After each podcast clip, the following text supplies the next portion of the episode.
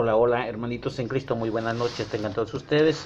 Vamos a meditar la palabra del Señor para el día 9 de agosto de la decimonovena semana de tiempo ordinario. Nos ponemos en presencia del Señor en nombre del Padre, del Hijo y del Espíritu Santo. Amén. Guardamos unos segundos de silencio para pedir perdón por nuestros pecados. Y decimos, Señor, Dios Padre Todopoderoso, yo confieso ante Dios y ante todos ustedes, hermanos, que he pecado mucho de pensamiento, palabra, obra y omisión, por mi culpa, por mi culpa, por mi grande culpa. Por eso ruego a Santa María siempre Virgen, a los ángeles, a los santos y a ustedes, hermanos, que intercedan por mí ante Dios nuestro Señor.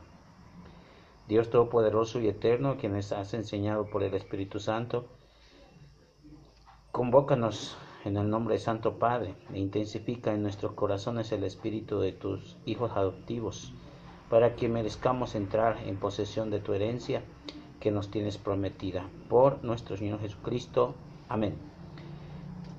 La, del libro Deuteronomio, del Deuteronomio. En aquellos días Moisés le dijo al pueblo estas palabras. Ahora Israel, advierte bien lo que el Señor te dice que temas al Señor tu Dios, que cumplas la voluntad, que lo ames, que le sirvas al Señor tu Dios con todo el corazón y con toda su alma, que cumplas los preceptos del Señor y los mandamientos que hoy te impongo para tu bien. Es cierto, en cierto, es cierto que el cielo y toda la inmensidad de la tierra y cuanto hay en ella son del Señor tu Dios. Sin embargo, solo con tus padres se unió el Señor con alianza de tu amor y solo en ustedes sus descendientes los eligió entre todos los pueblos, como pueden comprobarlo todavía. No sirven pues su corazón, ni endurezcan su cabeza, porque el Señor, su Dios, es el Dios de los dioses y el Señor de señores. Grande y fuerte, terrible, no es parcial ni acepta sobornos. Hace justicia a los huérfanos y a las viudas. Ama al forastero y le da el pan y el vestido. Amén. Pues al forastero, porque también ustedes fueron forasteros en Egipto. Teme al Señor tu Dios, tu siervo, vive unido a Él y jura en su nombre. Vive unido a Él y jura en su nombre. Y Él será tu gloria, y Él será tu Dios, pues Él hizo para ti las terribles hazañas que sus ojos han visto. Setenta eran los padres y fueron a Egipto, y ahora Israel, el Señor tu Dios, te ha hecho un pueblo numeroso como las estrellas del cielo palabra del Señor. Gloria a ti, Señor Jesús.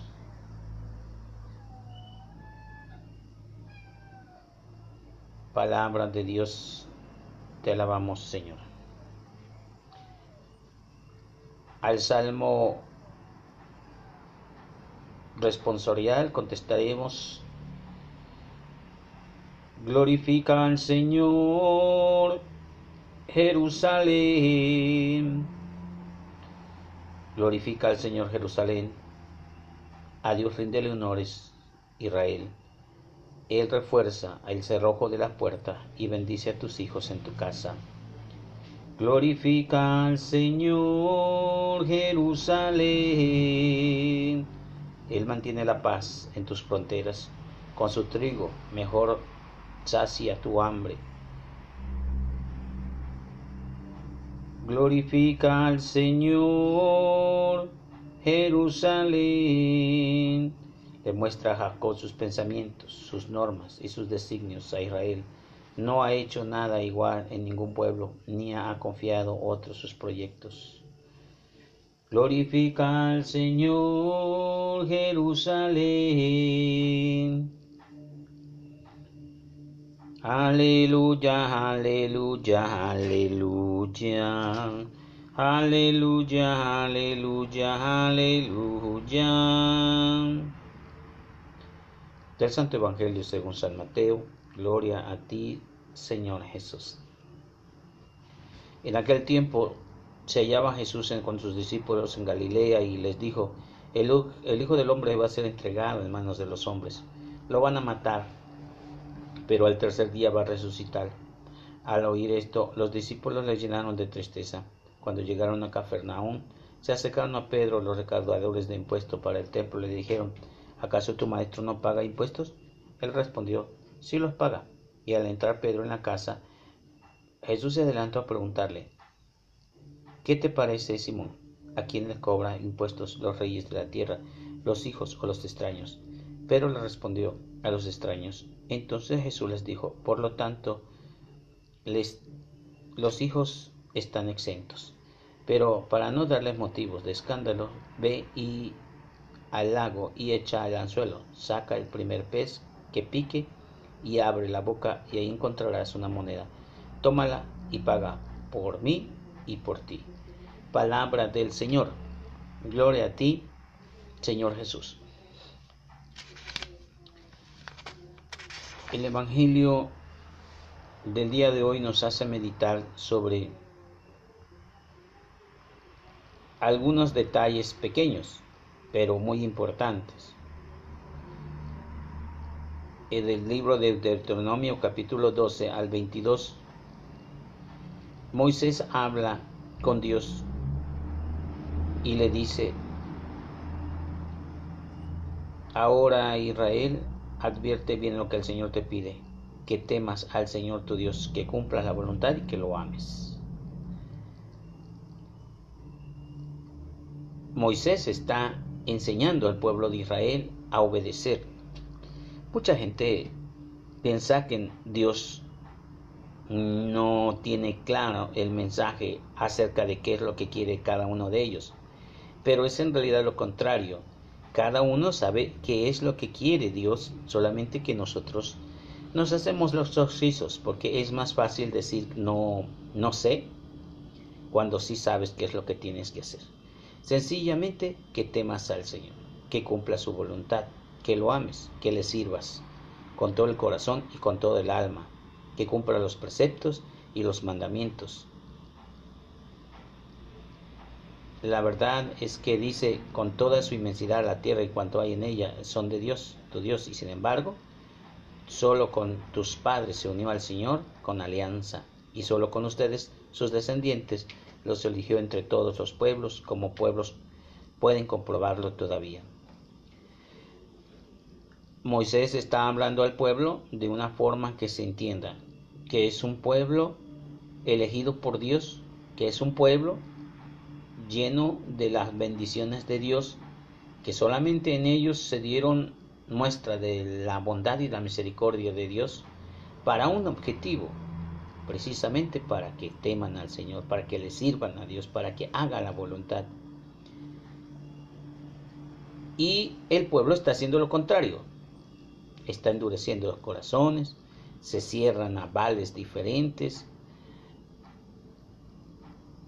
y no aceptan a Dios. Por eso insiste, no cierren sus corazones, no endurezcan su cabeza, porque el Señor su Dios es el Dios de los dioses y Señor de señores. ¿Nos cuesta trabajo entender esa parte? No, en realidad no. Le cuesta trabajo a nuestro orgullo asimilarlo.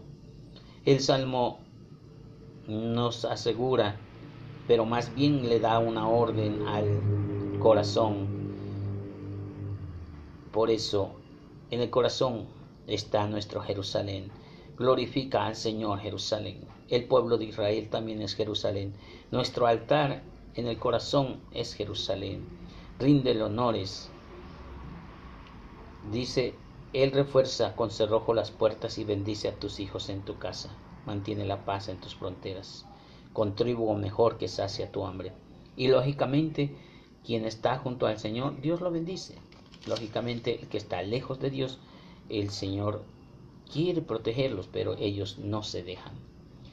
En el Santo Evangelio, según San Mateo capítulo 17, versos del 22 al 27, nos muestra esa etapa en la etapa final que habla con sus apóstoles, sus discípulos, y él les hablaba que iba a ser entregado en las manos de los hombres que lo iban a matar, pero al tercer día iba a resucitar.